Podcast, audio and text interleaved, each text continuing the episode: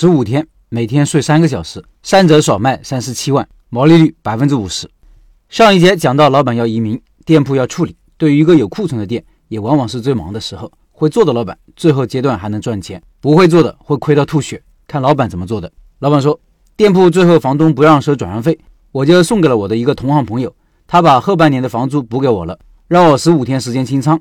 接下来的事就可以让大家充分体会到，我把这家店的顾客和供应商维护的有多好。十五天抛货三十七万，毛利率达百分之五十，是不是难以相信？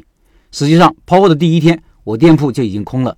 我联系了朋友的仓库，让他连夜调五万的货过来。我一个人连夜上货，结果一夜没睡。货上完了，已经是早上八点，出去吃了个早饭，等着开店。晚上七点，货架又百分之九十空了。电话让仓库调货五万，又是一晚没睡，直接开门营业。晚上八点，货架又空了，这下我扛不住了。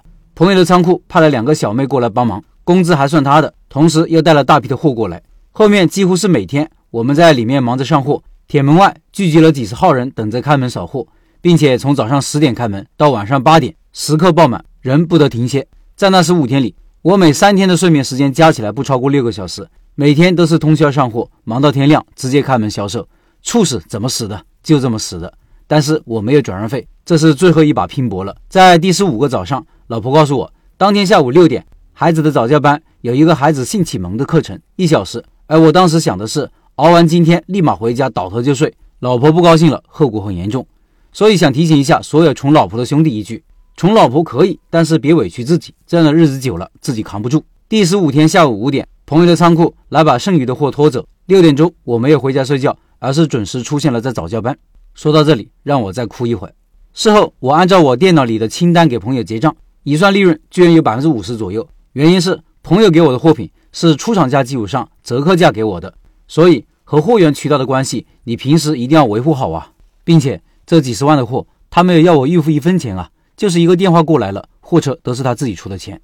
另外，顾客这一边也是平时打下的基础。这么多年下来，也有八百多个优质的顾客的微信，微信都添加了。我平时比较懒，从来不发广告。上新了就干巴巴一句话，客人也习惯了，反而觉得清爽。平时我真的是一块钱零头都不抹的，到了抛货时打三折。他们本来个个都有消费能力，这下就当买白菜了。总结这个服装店，在开店的初期。我是想把店铺开成两到三家的连锁店，涵盖鞋子、包包、配饰。但是遇到网络的冲击，改攻为守了，放弃了多家店铺的想法。我只有一个人经营，项目也减少到了只有服装。这个五十平米的小店，在八年里给了我车子、房子、结婚和第一桶金。我不能说把这个店做到极致吧，但是我一个人的力量来说，已经尽力了，问心无愧。以上是老板的分享，老板的这个经历。让我想起两年前社群里另外一个老板的案例，他的店平时亏本，在转让清仓时的几个月里反而赚钱了。我们来回顾一下。那我老板说：“老陈，今天是五月五号，我给你报个喜，门面转出去了，现在清算了一下，还盈利十五万左右。转之前奢望能回本就不错了。这几个月也确实过得水深火热，从生死边缘拉了回来。平时每天累得像头牛，但总算没有白费劲。很庆幸遇到了开店笔记，给了我好多想法和灵感。”虽然不是做奶茶和餐饮，但是好多规律都是通用的。感恩遇见，谢谢你老陈。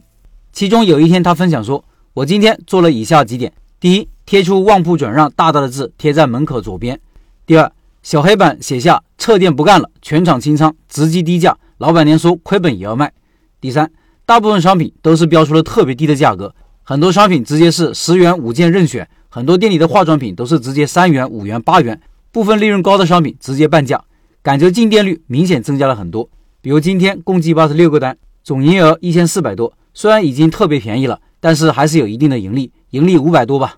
很多常年没人买的东西也被买走了。接下来打算加上门头大横幅和大海报、大喇叭，一步步跟上。这位老板坦然，因为经营不善，平时做的不好，但没想到最后几个月反而盈利了。其实可以给大家店铺运营带来很多启发，因为转让清仓就是店里在特殊阶段里的一个促销活动。这个活动提供了一个让人信服而且有吸引力的主题，因为转让所以清仓，有一个很强的购买理由，有折扣有优惠，此时不买更待何时？门口有海报有宣传造势，曝光率更高了，让更多人注意到了看到了，老板和店员都更有激情了，更有行动力了。因为不清仓就要亏本，老板这时候心态也好，反正要转让了，放开了做，不会瞻前顾后畏首畏尾。想一想，如果我们平时就这么运营，就有这股劲，遵循了做生意的规律。也许就不会到转让这一天了。另外，我的第一个付费课程《开店选址课》在抖音上线了，音频下方有课程表，有需要的老板到抖音里购买，抖音里搜索“开店笔记”就可以找到我了。我周一周三周五周日晚上九点会在抖音里直播，直播间里一般会有秒杀活动。